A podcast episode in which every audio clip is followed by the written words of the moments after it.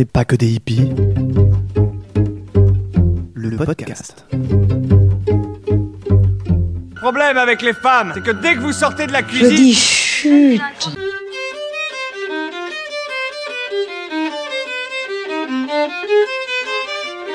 regarde-moi ça. Espèce de hippie de merde. À la sorora. Never ever accept because you are a woman as a reason for doing or not doing anything. Bonjour à toutes et à tous et bienvenue dans le podcast Dont n'est pas que des hippies. Je suis Julie Lano, naturopathe, thérapeute en psychogestionnel et cuisinière holistique. Et ce podcast est là pour vous parler d'alimentation, de bien-être, de psychologie. Le tout saupoudré d'un peu de féminisme. Il a pour vocation d'ouvrir les horizons, de vous donner de nouvelles pistes de réflexion et de vous apporter des connaissances sur votre fonctionnement. On n'est pas que des hippies, le podcast. Dans l'épisode d'aujourd'hui, j'ai l'immense joie d'accueillir Juliette Vincent, qui est naturopathe et herbaliste. Ensemble, on a parlé de phytothérapie, on a essayé de couvrir ce vaste, vaste, vaste sujet ensemble. Elle va nous parler de sa passion pour les plantes et pour la nature. Elle va aussi nous parler euh, des allergies saisonnières, des aides que la phytothérapie peut vous apporter. Et puis, euh, on parle aussi, on fait un focus sur les plantes, notamment sur l'ortie et le pissenlit, qui sont les deux plantes préférées de Juliette. Voilà, on embarque en fait pour une heure de conversation autour des plantes et c'était passionnant. Je pense qu'on refera des épisodes dessus. Il y a tellement, tellement de choses à dire. Juste avant de vous laisser plonger dans notre conversation, je voulais vous parler de mon prochain séjour Self Love Immersion qui aura lieu du 8 au 10 avril dans le Pays Basque. Co-créé avec Flora Lavilloni, qui est professeure de yoga, on a pensé ce séjour comme un cocon entre femmes pour pratiquer le yoga évidemment, manger des nourritures bienfaisantes, prendre le temps, se reconnecter à la nature, mais aussi participer à des ateliers et des soirées pour apprendre à prendre soin de soi, à mieux s'aimer et à se regarder avec les yeux de l'amour. Nous vous accompagnerons pour plonger à l'intérieur de vous et vous redécouvrir, vous reconnecter à votre corps et à ses sensations, et l'honorer pour enfin prendre votre place. Vous avez toutes les informations sur mon site www.pacquedeshippies.com ou en descriptif de l'épisode. Voilà, la grande parenthèse est terminée. Je vous laisse entrer dans la conversation passionnante qu'on a eue avec euh, Juliette Vincent. Bonne écoute. Salut Juliette. Coucou Julie. Merci beaucoup d'avoir accepté d'être euh, sur le podcast pour euh, cet épisode de mars. Je suis hyper contente du sujet qu'on va aborder et je suis contente que ce soit toi qui le fasses. Ouais, bah merci à toi. Merci de m'avoir euh, proposé euh, de venir sur ton podcast. Ça me fait super plaisir aussi. Bon, bah cool, si on est les deux contentes, alors c'est chouette. Pour ceux et celles qui ne te connaissent pas, je vais te demander de te présenter. Tu choisis la manière dont tu veux te présenter et tu me dis ce que tu veux sur toi. Ok. Alors, moi, je m'appelle euh, Juliette Vincent. Je suis euh, naturopathe, herbaliste et iridologue. Je fais pas mal de choses euh, différentes dans ma vie professionnelle actuellement. Euh, et tout ça, ça découle d'un long parcours puisque tout ça, ça a commencé il y a bien une dizaine d'années maintenant. Alors, euh, j'ai la chance de savoir euh, très jeune ce que je voulais faire. Et ça m'a conduite à quitter la France pour pouvoir faire les études que je voulais faire, donc tourner autour de la phytothérapie. je Et où ça? que- Alors, je suis allée, euh, donc euh, moi j'ai eu une sorte de, de- d'illumination, si tu veux, que pendant, euh, je devais avoir euh, 17 ans à peu près, et j'ai su que, ce serait ça en fait. J'ai su que ma vie, ce serait autour des plantes médicinales. Un grand moment de vérité qui s'est posé. Et, donc, ça a été, ça a guidé mon chemin depuis tout ce temps. Donc, euh, concrètement, quand je me suis euh, renseignée sur euh, les écoles, les formations qu'il y avait, en France, il n'y avait pas grand-chose, ou alors pas, pas comme ce que j'espérais. Donc, j'ai regardé en Europe. Et en Angleterre, il y avait des formations que je trouvais super. Alors moi, ce qu'il faut savoir, c'est que je viens d'une famille d'expatriés. Donc le voyage, les longues destinations, j'en ai déjà fait avant dans ma vie, ça ne me fait pas peur. Et avant, de faire, avant de faire cette école-là, je suis partie aux États-Unis un an en, en tant qu'étudiante d'échange pour euh, pouvoir euh, être bilingue. Et ensuite, arriver une fois en Angleterre, ben, pouvoir euh, avoir déjà ça et ensuite me concentrer sur les études parce que sinon, ça faisait un peu beaucoup en même temps. Donc, euh, donc voilà, c'est ce que j'ai fait. Je suis partie, à- je suis partie du coup assez jeune euh, en- aux États-Unis, passé un an là-bas. Et quand je suis rentrée, je suis allée en Angleterre Donc, j'ai fait mes études, mes premières études de. Alors, en anglais, c'est Western Herbal Medicine. Donc, c'est la, la, phytothérapie occidentale dans une, dans une super école à Londres. Et je suis restée là-bas trois ans. Donc, en fait, c'est l'équivalent d'une licence en France. OK. Voilà. Donc, c'était ça a été un super, super moment puisque moi, j'ai appris bah, vraiment plein de choses là-bas. Donc, tout, tout, ça spécialisé sur la phytothérapie. Alors, grâce à ce diplôme, j'ai les, les, compétences que ça m'a donné, c'est de pouvoir, par exemple, poser un diagnostic, recevoir des patients, leur prescrire des plantes que je pouvais confectionner moi-même et leur vendre. Donc, ça m'a donné plein de possibilités. Et pour autant, j'ai décidé de revenir en France. Et là, en France, le contexte est complètement différent. Parce qu'en France, avec le diplôme d'herboristerie qui a été supprimé en 1941, eh bien, il n'y a plus de formation euh, officielle qui peut dispenser ces connaissances-là. Donc, il, y a, reste, il y a des formations euh, euh, qui sont privées, qui ne sont pas reconnues d'État. et pour autant, le cadre juridique en France, il est beaucoup plus restreint parce qu'on ne peut pas poser de diagnostic ni prescrire quoi que ce soit. Et ni encore moins vendre les plantes pour un conseil d'usage médical parce que sinon on tombe euh, dans l'exercice illégal de la médecine et de la pharmacie. Donc le contexte est complètement différent. Et quand, euh, quand, il, quand je me suis rendu compte de ça, eh bien finalement, je, il fallait que je trouve une solution. Et c'est là où euh, la naturopathie, elle s'est un petit peu imposée d'elle-même parce que c'est une médecine qui est très connue en France, même si elle non plus n'est pas reconnue, mais on peut la pratiquer beaucoup plus facilement.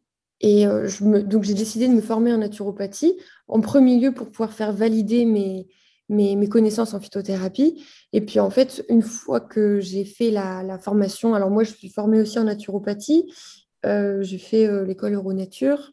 Et en fait, j'ai découvert plein de choses parce que ça a vraiment ouvert mon, mon, champ de, des possibilités, la façon dont je comprenais la santé, en apportant une, une touche beaucoup plus holistique. Et donc, ça, ça, a vraiment été positif sur plein d'aspects parce que grâce à ça, j'ai même pu approfondir mon usage de la phytothérapie grâce à cette nouvelle compréhension holistique. Et puis, c'est plus facile d'exercer en tant que naturopathe qu'en tant qu'herboriste en France. Donc, euh, donc maintenant, en fait, je, j'exerce en tant que naturopathe et puis j'ai mes activités à côté autour de la phytothérapie. Et c'est grâce à cette, euh, à cette deuxième formation que j'exerce un petit peu plus librement et plus facilement euh, l'usage de la phytothérapie.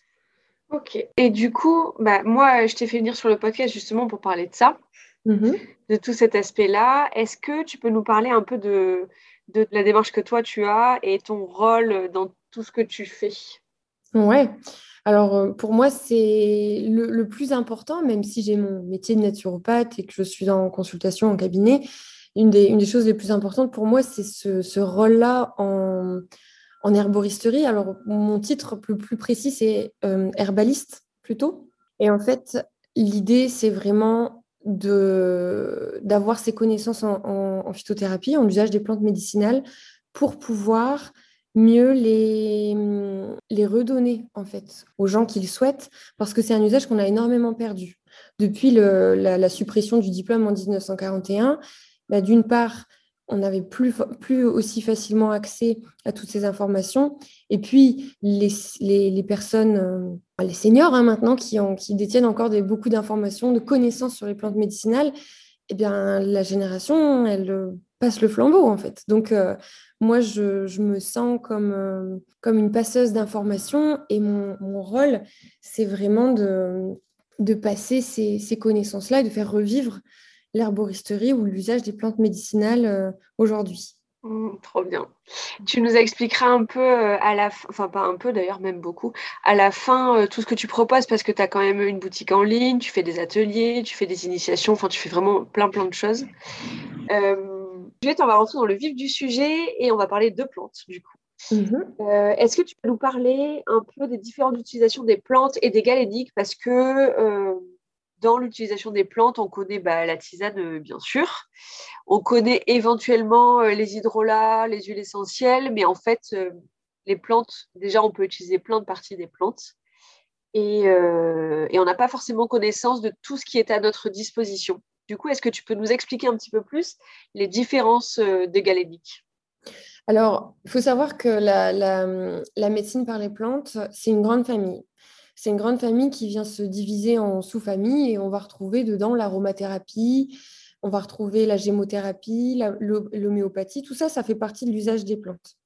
Alors, à chaque fois, ce sont des branches euh, où il y a énormément de choses à savoir sur, euh, sur chaque, famille. Euh, et à chaque fois, c'est vraiment un apprentissage en soi. Pour ce qui est de la phytothérapie, donc là, c'est l'usage des plantes médicinales de manière euh, traditionnelle. Donc, on va retrouver des choses comme évidemment l'infusion médicinale. On va retrouver aussi l'usage des teintures mères, euh, les macères huileux, les baumes. On va aussi avoir des crèmes. On va aussi avoir les sirops.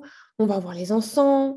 On va avoir énormément de choses. Et tout ça, ça, ça, ça utilise en fait les, les plantes euh, et on va ensuite les transformer euh, pour avoir euh, différents usages qui ont chacun leur fonction. Ouais. Par exemple, une, une infusion médicinale. Alors déjà, qu'est-ce que c'est qu'une vraie infusion médicinale? Ce n'est pas le petit sachet de thé qu'on trempe trois minutes dans sa tasse.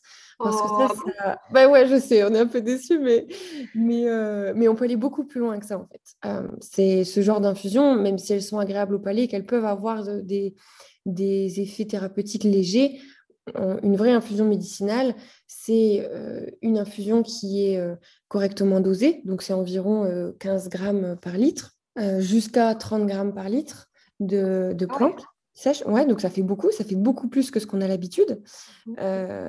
Euh, et, et ensuite, on va venir verser l'eau bouillante directement sur euh, la plante, donc dans la tasse ou dans la théière. On va couvrir toujours parce qu'il y a des euh, composants volatiles qu'on essaye de garder dans l'infusion et on évite qu'ils s'échappent. Et on va laisser entre 15 minutes et voire même une heure euh, pour certaines préparations. Et là, à ce moment-là, eh ben, l'extraction, elle est la plus complète possible et on va extraire le plus de principes actifs euh, hydrosolubles. Donc là, alors évidemment, ça change le goût aussi. On a des infusions qui sont beaucoup plus concentrées. Mais ça dépend ce qu'on cherche. Parce que quand on a quelque chose de plus concentré comme ça, eh bien, on a aussi de meilleurs effets thérapeutiques. Alors, il faut toujours adapter en fonction de, de la problématique, savoir si on est euh, sur un problème de santé en particulier, si on agit en prévention, euh, la vitalité de la personne, si ce, choix galénique, c'est le bon. Donc évidemment, il y a ces choix-là en amont qui sont faits pour savoir si on va conseiller une infusion médicinale ou une teinture mère. On va pas, euh, on va pas, va pas faire ça de la même façon. Une teinture mère, par exemple, c'est idéal euh, parce que euh, c'est concentré, c'est pratique. On va mettre quelques gouttes dans un fond d'eau plusieurs fois par jour et c'est très bien, c'est très assimilable par le, par le corps.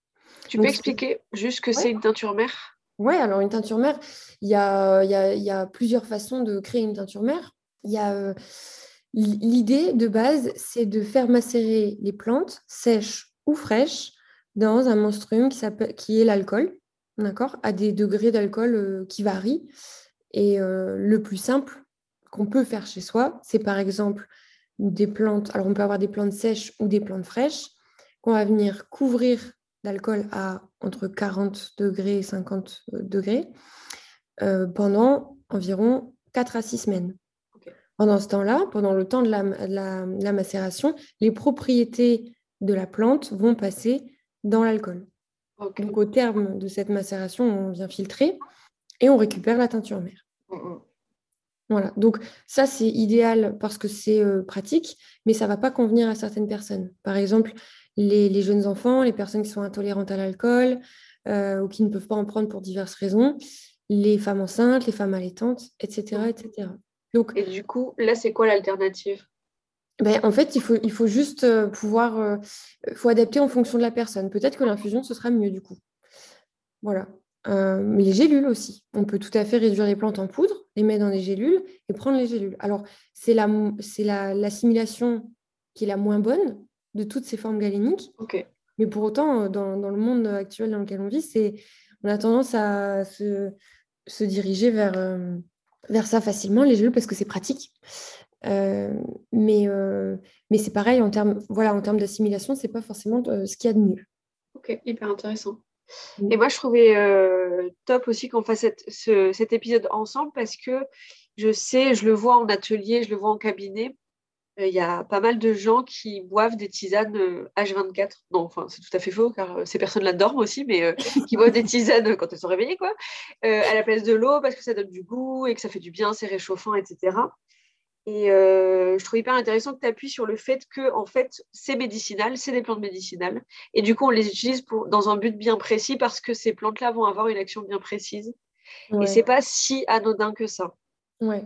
Alors, c'est pas parce que c'est naturel que c'est forcément sans danger. C'est important de le rappeler parce que Ah euh, euh, c'est- non, mais c'est vrai, hein, il y a les plantes, il y en a certaines qui peuvent être mortelles. Euh, il y en a certaines qui sont ré- réservées à l'usage pharmaceutique. La, la digitale, par exemple, alors quand j'étais en Bretagne la fois dernière, euh, j'ai eu la chance de voir que ça pousse partout là-bas. Euh, c'est magnifique en plus. Et, et pour autant, euh, la consommer, ça peut engendrer de graves problèmes euh, cardiovasculaires et ça peut parfois même euh, être catastrophique. Donc, euh, et il, faut bien, il faut bien les connaître. La clé ici, c'est l'identification quand on va les chercher soi-même. Quand on n'est pas sûr, on ramasse pas, on cueille pas. Il faut être à 200% sûr. Et quand ça, c'est bon, eh ben, on peut les utiliser. Et pour autant, tu as raison, hein, c'est pas parce qu'on boit une, une infusion euh, régulièrement que, euh, que c'est juste pour le bien-être. Non, ça a bien les actions physiologiques. Ouais. Par exemple, euh, j'avais une, j'avais une, une- donc une cliente en naturopathie la fois dernière qui, avait, euh, qui buvait énormément de tisane et qui avait des, qui, euh, qui avait des, des soucis du coup de déshydratation euh, parce qu'elle prenait que des plantes drainantes, drainantes, drainantes. Ouais. Donc du coup, ça a engendré sur du long terme euh, d'autres soucis. C'est pour ça que le conseil, il est important. Euh, c'est bien de, c'est bien de pouvoir les avoir, euh, pouvoir les acheter dans, dans différents endroits, mais c'est aussi super important d'avoir le conseil qui va avec, Bien sûr. d'avoir un minimum de connaissances. ouais. Ouais. Est-ce qu'il y a des plantes que euh, on peut utiliser euh, justement pour les gens qui boivent une tisane ou plusieurs tisanes tous les jours, par exemple? Est-ce qu'il y a des plantes qui pourront pas avoir d'action délétère sur le corps ou est-ce que le but c'est vraiment de, de les alterner, de changer, de faire des pauses? Alors, la réponse à ta question, elle, euh, peut être vaste parce que euh, ça va toujours dépendre de la vitalité de la personne, de la raison pour laquelle elle, euh, fait ce choix de boire une infusion, etc. etc. Donc, il y a des plantes qu'on va privilégier sur du long terme, d'autres que sur du court terme, et ça, ça va dépendre de chaque plante.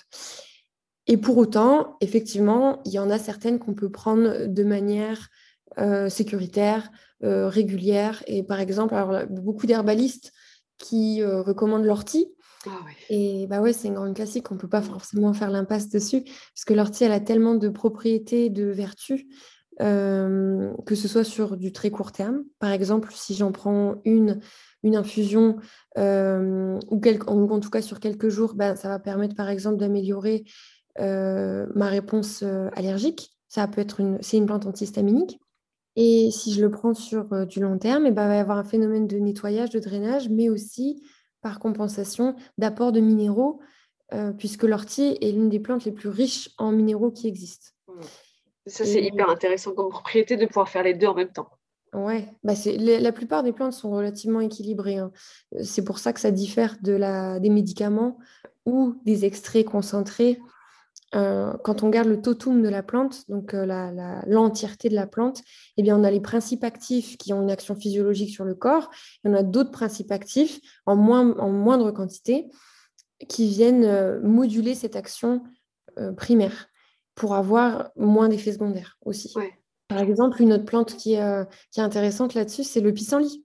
Le pissenlit, c'est en tout cas les feuilles, c'est ce qu'on utilise pour le drainage. C'est extraordinaire, ça marche super bien quand on a besoin de drainage. Alors, il ne faut pas le faire sur plus de trois semaines, on fait toujours des pauses quand on fait ça. Ouais. Mais l'avantage, c'est qu'il y a des les, les- les minéraux, les oligo-éléments viennent en compensation. Ils sont, ils sont extrêmement nombreux dans le pissenlit pour compenser la perte quand on nettoie tout ça. Et donc, ça, ça- ça fait quelque chose de très équilibré. Là, on a parlé de, donc des infusions, euh, on, on a parlé de la teinture mère. Est-ce que tu peux nous parler un peu de la gémothérapie? Parce que, bon, perso, je suis archi fan de gémeaux. Et voilà, du coup, je ne sais pas si tout le monde connaît, donc ça peut être intéressant si tu as des choses à nous dire dessus. Enfin, oui, c'est sûr. Ben ouais, euh, la gémothérapie, donc c'est une des, branches de la, de la phytothérapie. C'est une famille qui est plutôt récente, puisque ça a seulement une, quelques dizaines d'années. Ça a été mis au point par le docteur Paul Henry. Et l'idée, l'idée, elle est fabuleuse parce que on prend les bourgeons, donc c'est-à-dire le tissu embryonnaire extrêmement revitalisant, qui va contenir le, tout ce tissu embryonnaire qui va servir à fabriquer les racines, les feuilles, l'écorce, les fleurs. Donc potentiellement, dans cette préparation-là, on a tous les effets des différentes parties. Avec cet aspect en plus du côté très revitalisant, ça, on en a besoin, on a besoin de soutenir notre vitalité. Et en plus, c'est euh, mis à macérer dans trois solvants différents, l'alcool, l'eau et la glycérine. Et les trois vont extraire des choses différentes. Donc avec la gémothérapie, eh bien, c'est comme si on voyait très très large et on respecte surtout l'essence de la plante aussi. Parce que l'idée, c'est de, de, faire la, la, cueillette des bourgeons. Bah, il y, a, y, a, y, a, des fenêtres dans l'année, on ne peut pas faire ça tout le temps. On va les récolter frais et on va les mettre directement en solution. Et moi, j'ai un, un, retour extraordinaire sur la gémothérapie, mmh. alors qu'on n'en prend que 15 gouttes par jour. Oui, c'est ça, c'est qu'en fait, c'est, euh, on en prend très peu et sur une période pas forcément longue. Et mmh. en fait, les effets, des fois, ils se voient en 3-4 jours. quoi. Ouais. Alors, ça va dépendre de, de chacun. Ça dépend, euh... Oui, ça dépend des gens, ça ouais. dépend des problématiques, mais ça peut être hyper rapide alors qu'on a l'impression que, oui, bon, bah, 15 gouttes dans un verre d'eau, ça fait pas non plus. Euh, mais si. Ouais, ouais, ouais. Non, et ce qui est intéressant, c'est que la gémothérapie, moi, ça n'a pas du tout fait partie de mon cursus anglais à la base. Et c'est quelque chose que j'ai découvert finalement quand je suis rentrée en France et que j'ai fait mes études de naturopathie. Et, et donc, on l'utilise pas mal en France, en Belgique ouais. aussi, évidemment, parce que c'est originaire de là-bas, dû, au, dû au, aux travaux du docteur Paul-Henri. Mais, euh, mais ouais, c'est extraordinaire. Donc, moi, j'ai une, vraie, euh, une vraie passion pour la gémothérapie aussi. Trop bien. Est-ce que euh, tu peux... Alors, on, on s'était noté là, dans la préparation du podcast qu'on allait faire un focus sur les vraies infusions médicinales. Et euh, du coup, tu en as un peu parlé avant, mais c'est vrai ouais. que, que voilà, quand on fait euh, une tisane en sachet de chez Lipton, ben, l'enfer en fait. Le truc n'est pas bio, donc c'est une infusion de pesticides et d'herbicides. Mm -hmm. On le dire clairement. Le, mm -hmm. Souvent, c'est pas tout le temps, mais souvent le, euh, le sachet, il a été euh, blanchi au chlore, si je dis pas de bêtises. Des fois, il y a de la colle pour le fermer. Enfin, c'est un peu. Euh... Ouais. Oui, et puis ça non, fait... en fait, autant ne rien boire. Voilà, et ça fait surtout parfois longtemps que c'est sur les étagères d'un magasin en, en, pleine lumière. Ouais. Euh, la traçabilité, il y, a, il, y a, il y, a, encore une problématique à l'heure actuelle, c'est la traçabilité des, des, des, plantes dans ces cas-là. Parce que parfois, même dans, dans, certains, euh, dans certains produits à base de plantes, les plantes sont, sont assez anciennes, il n'y a plus de couleur, il n'y a plus de goût, il n'y a plus rien. Donc, en fait, on consomme de la poudre de perlimpinpin, quoi. Et l'idée, quand euh, l'idée ici, c'est vraiment déjà de, de, de, choisir la marque parce qu'il y a une éthique derrière chaque euh, produit. Si on ne cueille pas soi-même, alors si on cueille soi-même, l'idée, c'est d'utiliser ces cinq sens parce que la nature nous a dotés de tout ce qu'il fallait pour pouvoir juger par nous-mêmes. Donc, euh, le goût, l'odorat, le toucher, le, le visuel, euh, tout ça, c'est super important pour pouvoir évaluer soi-même la qualité des plantes qu'on prend. Moi, je conseille de les prendre euh, euh, en vrac parce que déjà, on peut voir, on peut tout simplement voir ce qu'on utilise. S'il y a la couleur, si c'est pas réduit en miettes, parfois il y, a y y a encore des les, parties de plantes, on voit que c'est pas bien trié, hein, attention. Hein. Et quand c'est en petit sachet, on peut pas savoir. Donc Lipton, c'est sûr qu'on ne peut pas savoir ce qu'ils qu mettent exactement dedans et comment c'est fait. Euh, pour ne citer que. Mais donc, il vaut mieux les prendre en, en, vrac et puis, au moment où on fait l'infusion, de les émietter le plus possible. Parce qu'en les émiettant, on augmente la surface d'échange entre la plante et le solvant. Donc ici, c'est l'eau. Et donc, on augmente la surface d'extraction de, euh, des principes actifs de la plante. Et on peut aussi ajuster le dosage, c'est-à-dire que 15 grammes par litre, eh bien, euh, alors un exemple typique, c'est 15 grammes par litre. Si on fait du tilleul, par exemple, ça représente en termes de volume une quantité importante. Ouais. Si on prend des racines, ça va faire beaucoup moins. Ouais. Hein? Euh, donc, par exemple, pour une tasse, on va mettre une cuillère à café de graines de fenouil, si on utilisait ça, parce que c'est lourd, en fait. Euh, mais si on utilise du tilleul, eh ben, on peut mettre une grosse poignée. Ouais. Parce que c'est très volumineux. Oh, oh. Et, et, ensuite, voilà, on couvre et on laisse poser. 15 minutes, c'est le, le, minimum, mais on peut laisser beaucoup plus. Et d'ailleurs, il y a un type d'infusion qui est très intéressant parce qu'on parlait de l'ortie tout à l'heure. Il y a les infusions longues. Et une infusion longue, c'est quoi? C'est une infusion Donc, on verse l'eau bouillante, on couvre, on laisse poser. Et en fait, elle est longue parce qu'elle va durer 8 heures. Et pourquoi 8 heures? Eh ben, C'est pour aller rechercher le contenu en minéraux de la plante. Parce que les minéraux sont une grosse molécule qui ne s'extrait pas tout de suite, ça prend du temps. Et donc, on va laisser poser l'infusion pour pouvoir en extraire le plus possible. Donc, quand on fait une infusion d'ortie pour ses propriétés reminéralisantes, eh bien, on va, on va garder ce ratio de à peu près 15 grammes par litre quand c'est sec et on va verser l'eau chaude et on va laisser poser toute la nuit pour boire le lendemain matin. Alors évidemment, on peut le, on peut le boire à température ambiante ou le réchauffer. Ça va dépendre de ce qu'on préfère et puis de la saison aussi. C'est plus agréable de boire quelque chose à température ambiante en été. Et si on en fait euh, des gros volumes, eh ben, ça peut se conserver jusqu'à trois jours au frais. Oui, donc ça vaut le coup on de... peut faire en avance. Ouais, on peut faire en avance. Et juste, tu parlais des graines et euh, des racines. Euh, ça, on le fait en décoction, c'est-à-dire qu'on on fait bouillir pour extraire les principes actifs ou alors on verse de l'eau chaude dessus? Alors, ouais, effectivement, c'est une, une, bonne question parce que de manière générale, toutes les parties dures, donc les racines, l'écorce, les graines, on va faire une décoction. Mm. Et les parties plus sensibles, plus fines, comme les feuilles et les fleurs, on va le faire en infusion. La différence entre les deux, c'est l'infusion, on vient verser l'eau bouillante au-dessus.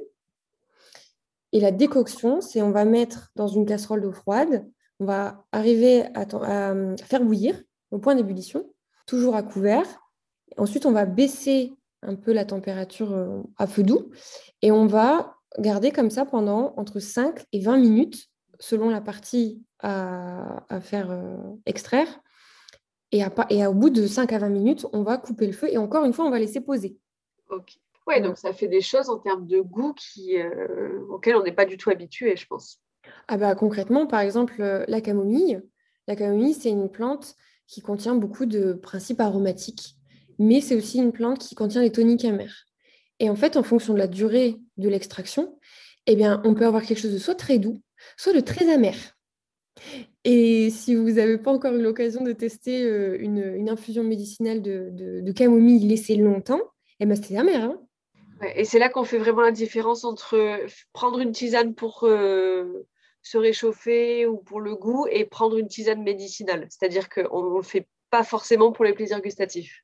Ouais. Alors, c'est là où justement on peut, on peut rajouter des petites choses. C'est-à-dire que si on fait une infusion euh, qui est donc pour sa santé, parce qu'on veut euh, rééquilibrer quelque chose dans le corps ou pérenniser quelque chose qui, euh, qui est déjà correct, et, eh bien, et que le goût n'est pas terrible, et eh bien on va rajouter, on peut rajouter des plantes qui ont un goût prononcé comme mmh. le gingembre, la réglisse, la mélisse, pour pouvoir couvrir ce goût euh, qui n'est pas forcément... Euh, voilà, ça peut ne pas euh, être super bon. on va rajouter quelque chose en plus. L'hibiscus c'est une plante qu'on peut rajouter aussi. La menthe aussi Ouais, complètement, la menthe. La lavande, la rose. Ouais faut tester ces mélanges quoi. Faut tester parce que voilà, il faut tester. Alors et puis l'idéal c'est quand euh, cette euh, cette plante qu'on rajoute pour le goût, elle a des actions analogues à la plante de fond et les deux vont se vont créer une synergie. Euh, donc on sait on sait bien qu'en phytothérapie, 1 plus 1 ne fait pas 2, ça fait parfois 3, 4, 5, voire plus, en fonction du nombre de plantes qu'on met. Et, et, puis il y a des plantes aussi contre-indiquées. Par exemple, la réglisse, quand on fait de l'hypertension, on évite. Euh, le gingembre, quand on a un, reflux gastro-œsophagien, euh, ben, ça peut empirer. Donc voilà, il y, a, tout ça à réfléchir et puis euh, à tester aussi en fonction de, ses goûts. Ouais. Oui, c'est vraiment hyper, hyper important de garder en tête que voilà, les, enfin, les plantes ne sont pas anodines, qu'il peut y avoir des interactions médicamenteuses et que dans certaines pathologies ou certaines problématiques de santé, ben, en fait, on va soit pas prendre telle plante, soit l'éviter. Et euh, outre les contre-indications qui sont vraiment notées, en fait, il faut faire au ressenti aussi. Quoi. Si, euh, mais c'est comme pour tout, si tout le monde dit que, bah, par exemple, le gingembre, c'est hyper bon pour la santé, ça aide à digérer, mais que nous, on ne le supporte pas, bon, bah, ce n'est pas la peine de se forcer comme pour tout le reste.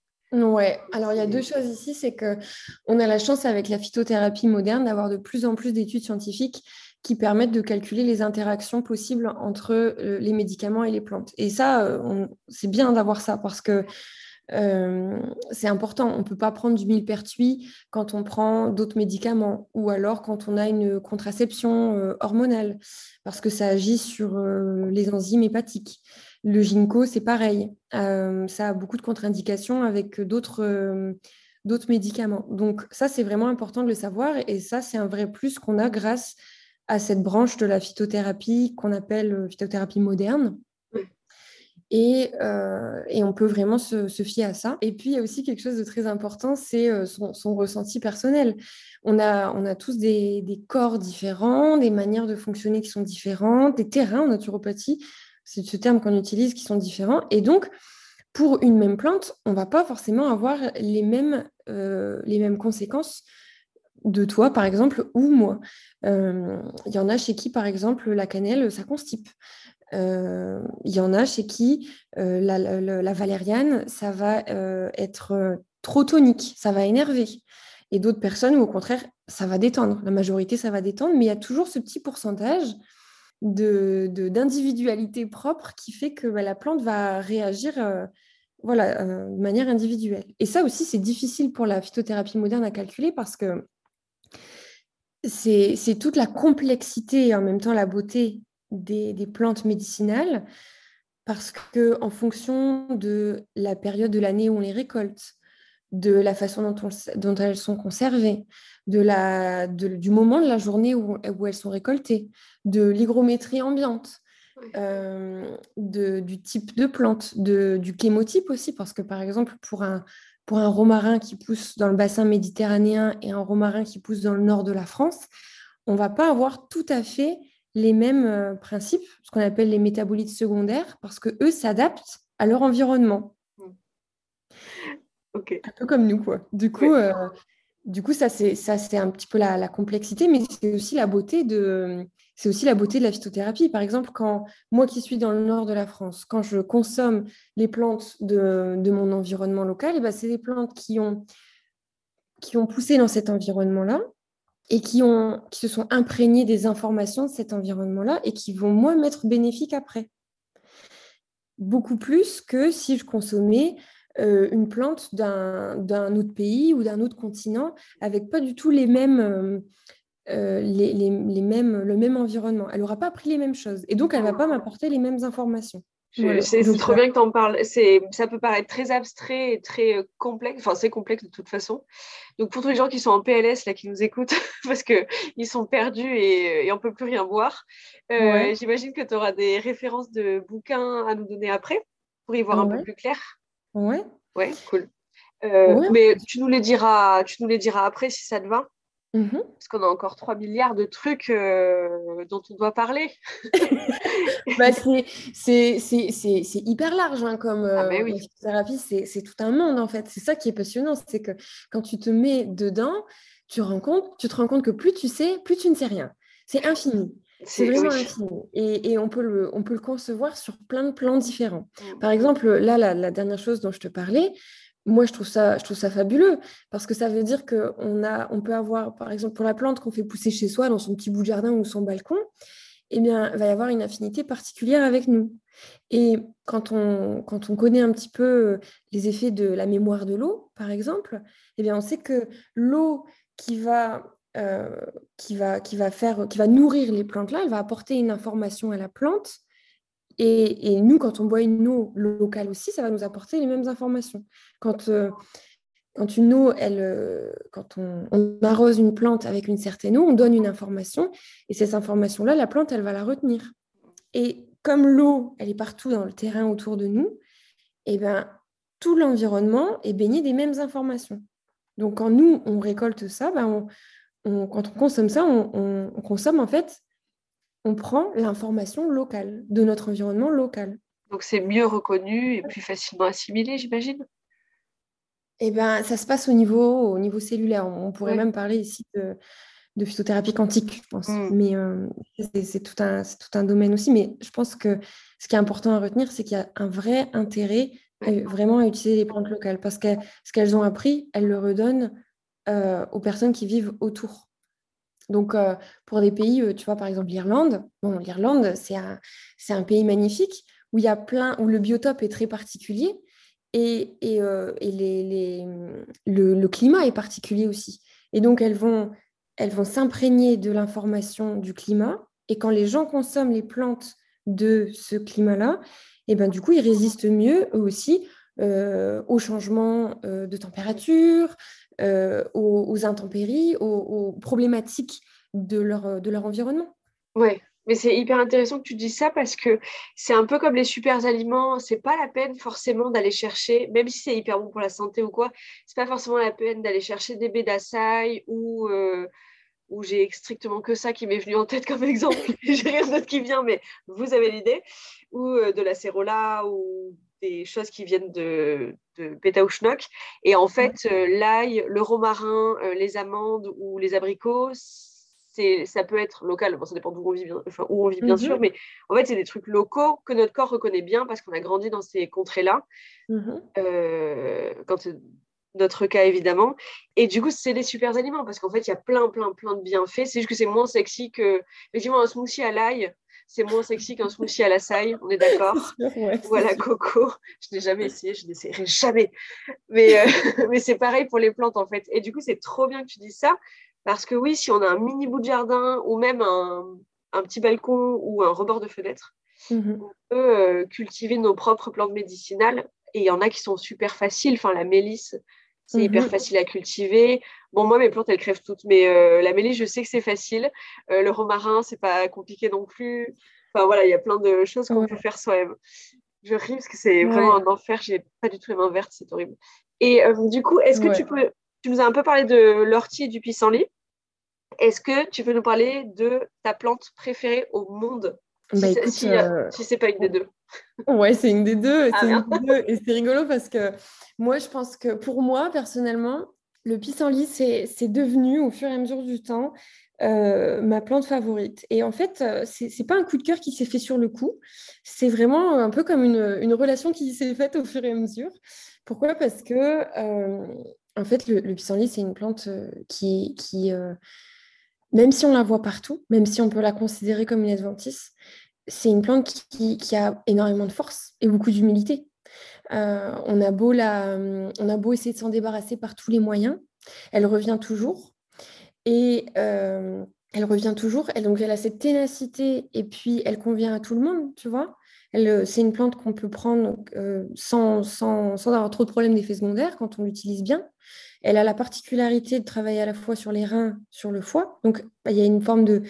C'est assez complet finalement. Euh, elle peut drainer, mais en même temps, elle apporte les minéraux. Elle peut se faire sous différentes formes galéniques. Elle peut s'utiliser en cuisine sauvage aussi. C'est un, vrai légume. Et puis, il y a toute cette symbolique autour du pissenlit, en fait. Il y a à la fois dans, le bourgeon toute cette capacité de, vie, hein, de, potentiel de vie. Dans la, dans la fleur, il y a tout le côté solaire de la vie aussi, le côté masculin, le côté très lumineux. Et puis, dans la, dans la partie en graines, tu vois, avec les, les, graines en parapluie, il y a tout ce côté lunaire aussi. Euh, qui apporte plutôt le côté féminin, une forme d'intériorité, euh, d'intuition.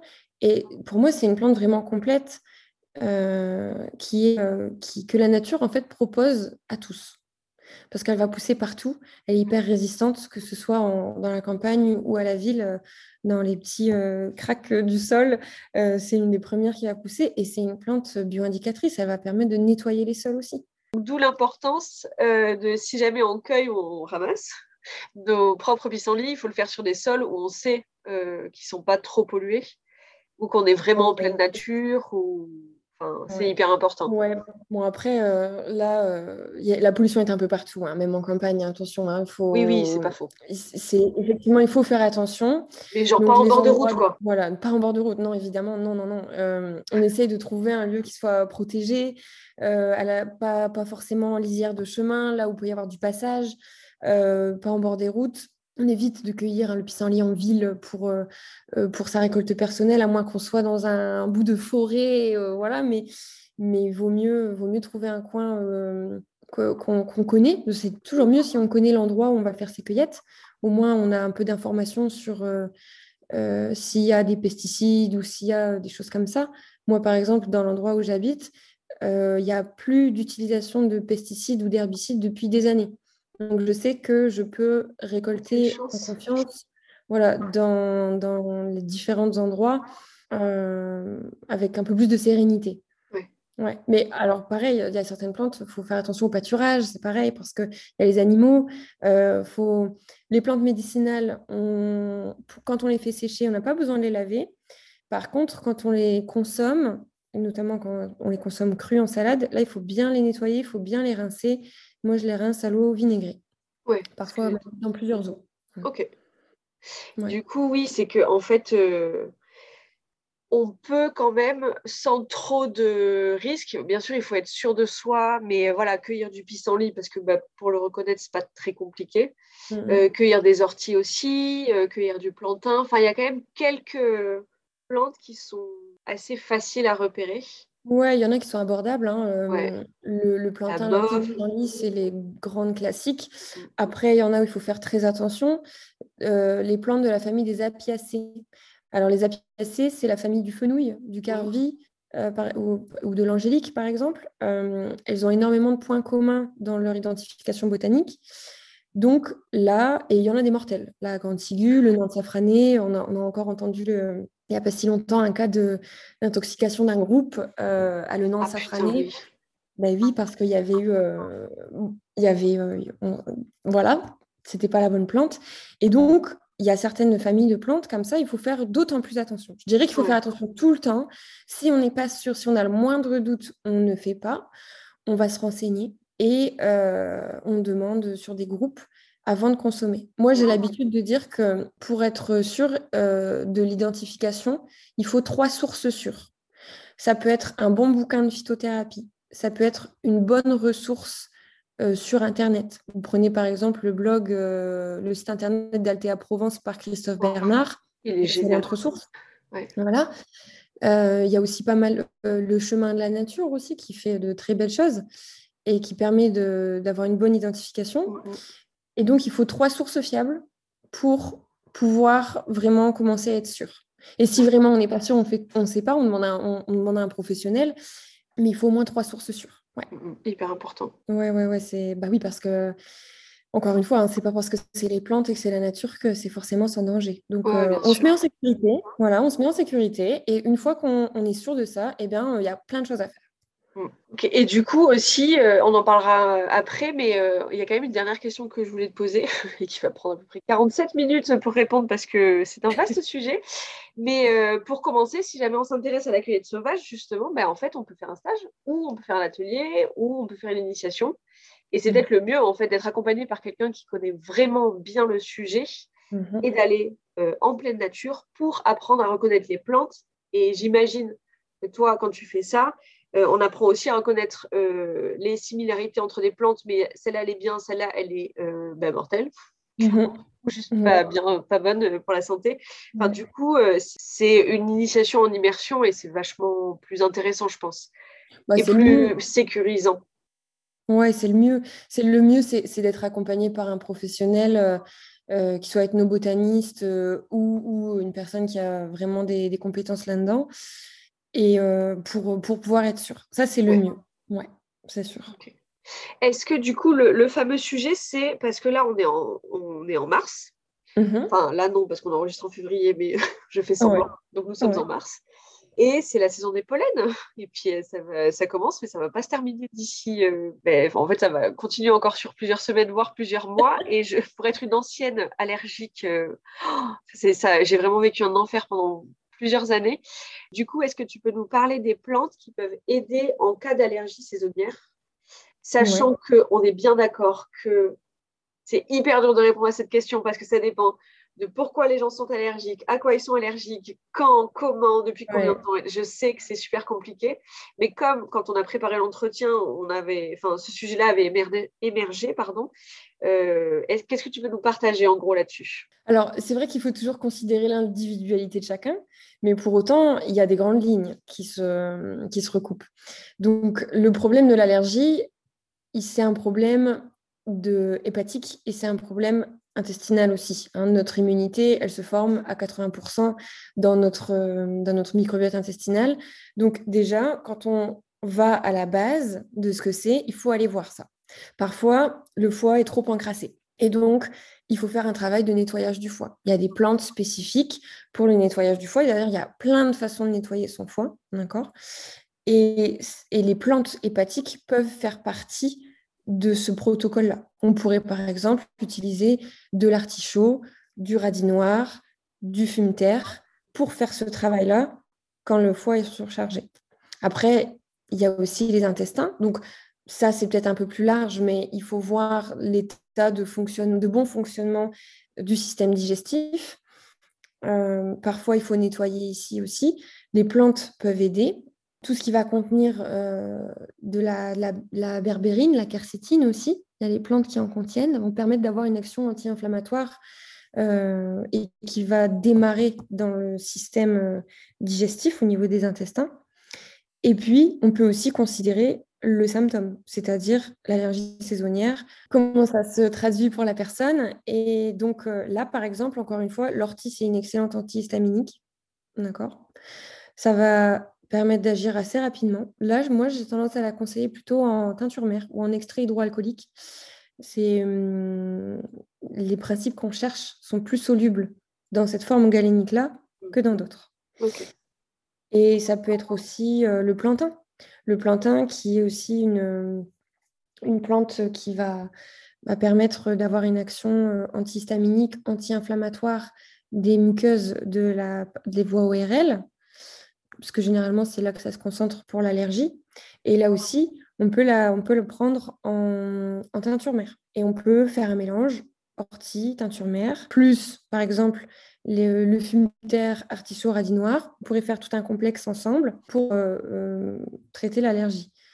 Alors, le mieux, c'est d'agir dès le début. Quand on sait qu'on a un terrain où on est sensible, eh ben, le mieux, c'est de commencer en février-mars. Donc là, on sera du coup en mars quand ça sortira avant que ça ne devienne plus important. Parce que sinon, les symptômes vont forcément être là. Et on va, et on va, ce sera plus efficace si on le fait avant. Et il y a aussi, moi j'ai un excellent retour, du coup on parle de gémothérapie, avec, euh, en gémothérapie avec le cassis, d'accord? Et euh, le romarin.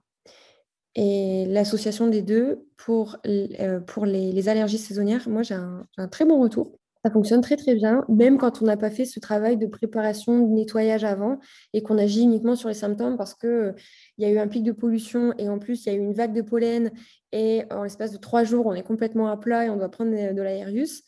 Et eh bien, euh, ça, avait, euh, ça avait bien, bien fonctionné aussi. Alors attention, hein, moi je ne dis pas d'enlever les médicaments. Parfois ils sont essentiels. mais dans ce genre de choses-là, c'est intéressant d'avoir une vision holistique pour aller pour comprendre ce qui se passe en fond, pour pouvoir aller à la cause de la cause et toujours plus loin là-dedans, et pouvoir améliorer en fait le haut de l'iceberg qui est le symptôme. on peut c'est tout à fait compatible.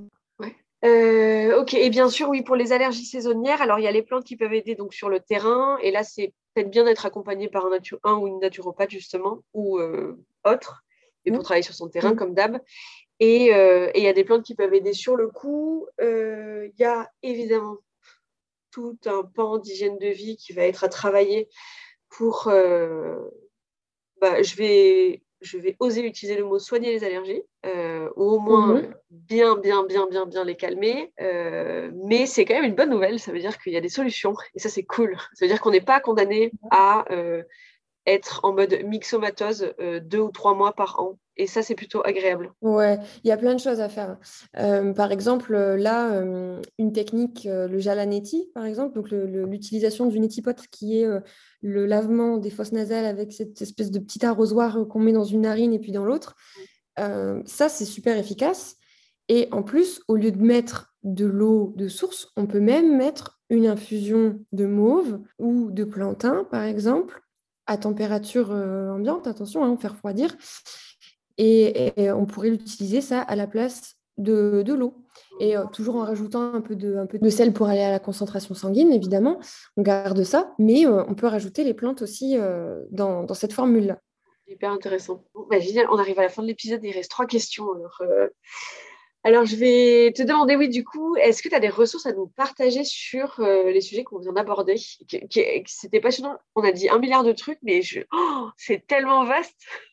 On refera 12 épisodes, je pense. ouais, on pourrait. Non, mais c'est clair qu'on pourrait en parler pendant des heures. Bah oui. Et, euh, et quand j'ai réfléchi justement aux ressources que je voulais aborder, Euh, ça pourrait être du coup dans plein de domaines différents. Parce que, tu vois, moi, je suis de la, de la, de, de, du jardinage à la cueillette, à la transformation, à l'utilisation. Donc, euh, ça pourrait toucher à tous ces aspects-là. Et moi, j'ai aussi une grosse, grosse partie de ma bibliothèque qui est euh, anglaise. Ouais. Et, et, donc, j'ai une majorité de mes ressources qui sont anglaises. Pour autant, euh, bon, du coup, j'ai quand même choisi deux, trois, deux, trois choses euh, parce que pour moi, c'était incontournable et capital, tellement c'est des ressources incroyables. Ouais.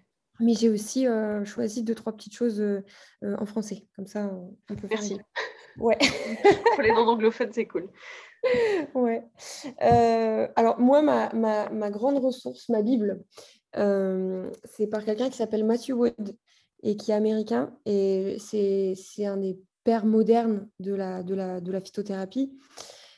Et, et il a une expérience de terrain qui est, qui est incroyable. Il a une vision euh, des plantes qui, est formidable et qui permet vraiment de les comprendre au-delà de leurs usages. Ah, bah, la bardane, ok, euh, ça nettoie le foie, euh, c'est sudorifique, ok, ça fait ça. Oui, mais en fait, c'est aussi une plante euh, qui a qu'on peut vraiment comprendre dans son, dans son intimité, en fait, grâce, grâce à cet auteur-là, qui va vraiment dans le détail.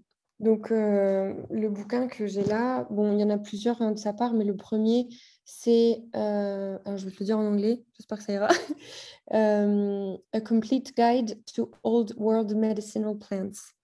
Et ça reprend en fait les, les plantes qu'on connaît de notre continent européen. Ok. Et ça, c'est vraiment pas mal. Après, dans la partie euh, plantes comestibles, parce que ça, c'est un vrai sujet aussi en, en, en phytothérapie, hein, parce qu'on peut les consommer avant de se soigner. On n'oublie pas que l'alimentation, la, c'est la première médecine. Hein.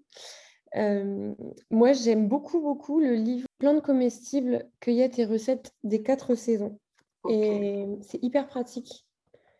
Et il y a plein de recettes super chouettes à faire. Et moi, j'utilise tout le temps ce bouquin pour euh, savoir qu'est-ce qui est comestible, quel est euh, une, une recette euh, à faire avec ça qui fonctionnerait bien et tout ça.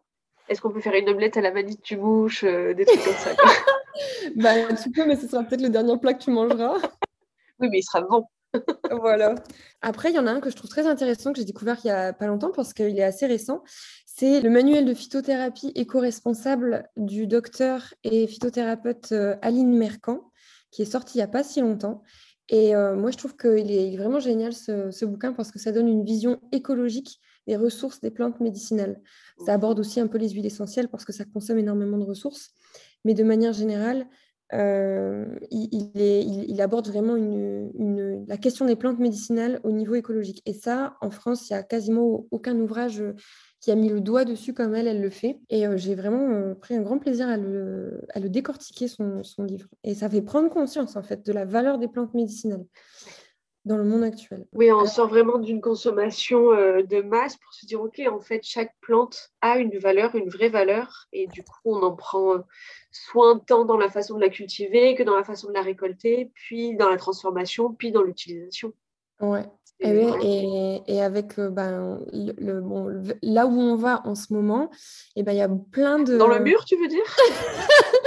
Je laisserai à chacun le soin de mettre ce qu'il veut derrière, mais c'est vrai que euh, par rapport aux plantes médicinales, en fait, il y a énormément d'espèces qui sont euh, en, en bah, qui, qui, qui, décroît en fait parce qu'il y a beaucoup de, de, demandes. La pression sur les plantes médicinales, elle est énorme.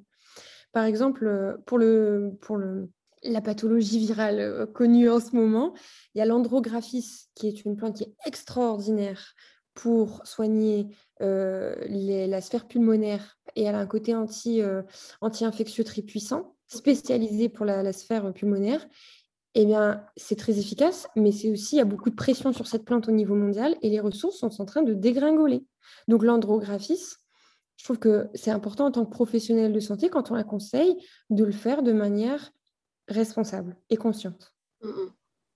Et ça, c'est ça, c'est euh, elle, elle, en parle et je trouve ça bien. Ça, voilà, ça soulève un nouveau sujet pour ceux qui, qui sont dans la, dans la, dans la, qui cultivent les plantes médicinales. Et ben, c'est un, une bonne ressource. Mm. Et le dernier dont je voulais te parler, et c'est peut-être le, le, plus abordable, euh, de, en tout cas de livre, c'est le, le, petit livre de Gilles Corjon qui s'appelle Se soigner par les plantes C'est fait par un pharmacien, si je ne me trompe pas. Il est sorti il n'y a pas trop trop longtemps. Et c'est hyper abordable. Si on devait avoir un petit bouquin pour commencer euh, les plantes euh, pour les utiliser, c'est hyper bien fait.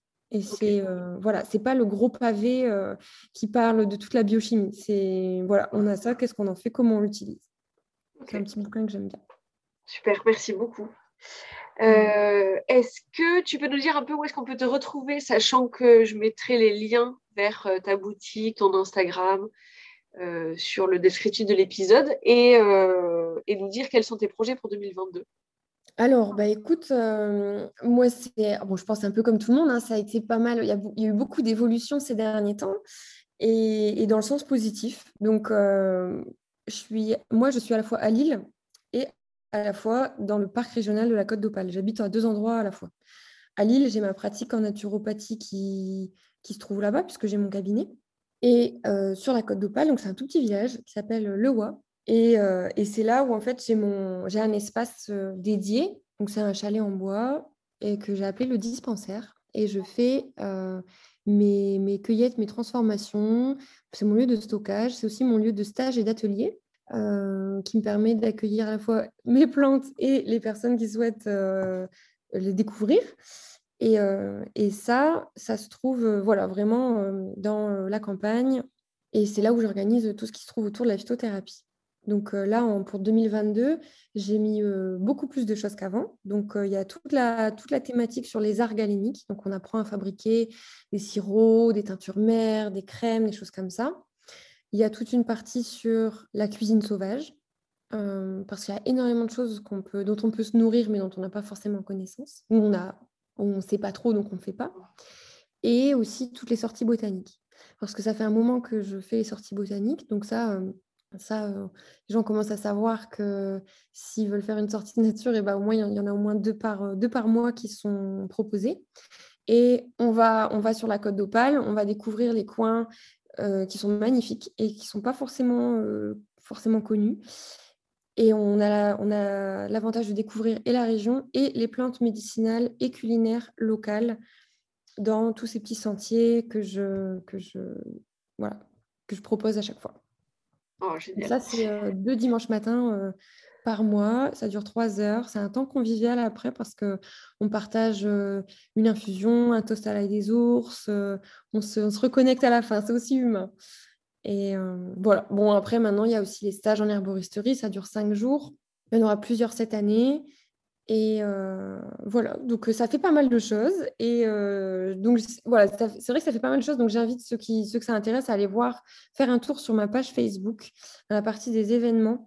C'est là où tout est listé. Il y a des choses qui sont mises depuis un petit moment parce que j'ai besoin de les prévoir. Et il y a des choses que je mets de manière spontanée aussi. C'est-à-dire que par exemple, dans, dans deux ou trois semaines, si je sens qu'il y a une abondance de jeunes pousses qui sont, que je trouve super et que j'ai envie de faire partager, bah, je vais aussi mettre un atelier à ce moment-là. Donc le mieux, c'est de s'abonner et puis, euh, et puis euh, comme ça, quand il y a des, nouvelles, des nouveaux événements qui arrivent, ben, on le sait tout de suite. Ok, trop bien. De toute façon, je mettrai tous les liens euh, donc, dans le descriptif de l'épisode. Merci beaucoup. Et du coup, dernière question du podcast. Juliette, quelle hippie es-tu? Et vu que tu manges pas mal de plantes, je pense que tu es une sacrée hippie. Ouais, c'est vrai que j'ai réfléchi longtemps à ta question. Je me suis dit, mais, mais c'est vrai, c'est une bonne question ça. Mais qui, qui suis-je par rapport à tout ça? Et on m'a, depuis, depuis que je fais ça, on m'a dit, ah, je vais être une vraie sorcière et tout. Mais moi, je ne m'identifie pas comme ça. Moi, je me trouve, euh, je pense plutôt que je suis une gardienne, euh, gardienne, euh, gardienne des savoirs de la nature, tu vois, plutôt quelque chose comme ça. parce que pour moi, cette, ce passage de connaissances, il est hyper important. Et en même temps, il faut la protéger. Mais pour la protéger, il faut, faut l'aimer, en fait. Et pour, euh, pour aimer quelque chose, il faut apprendre à le connaître. Donc, en fait, moi, tout mon but de vie, c'est ça, c'est, c'est de, de faire, euh, de, voilà, de protéger et d'être une gardienne de cette nature.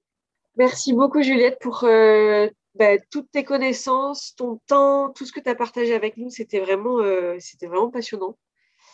Bah, merci à toi, Jolie. C'est super de m'avoir proposé de, pouvoir ouvrir sur un sujet comme celui-ci, d'être sensible à ça, euh, pour moi, ça me touche en fait. Je trouve ça, je trouve ça chouette que, que l'étincelle que tu as eue, tu puisses la partager aussi.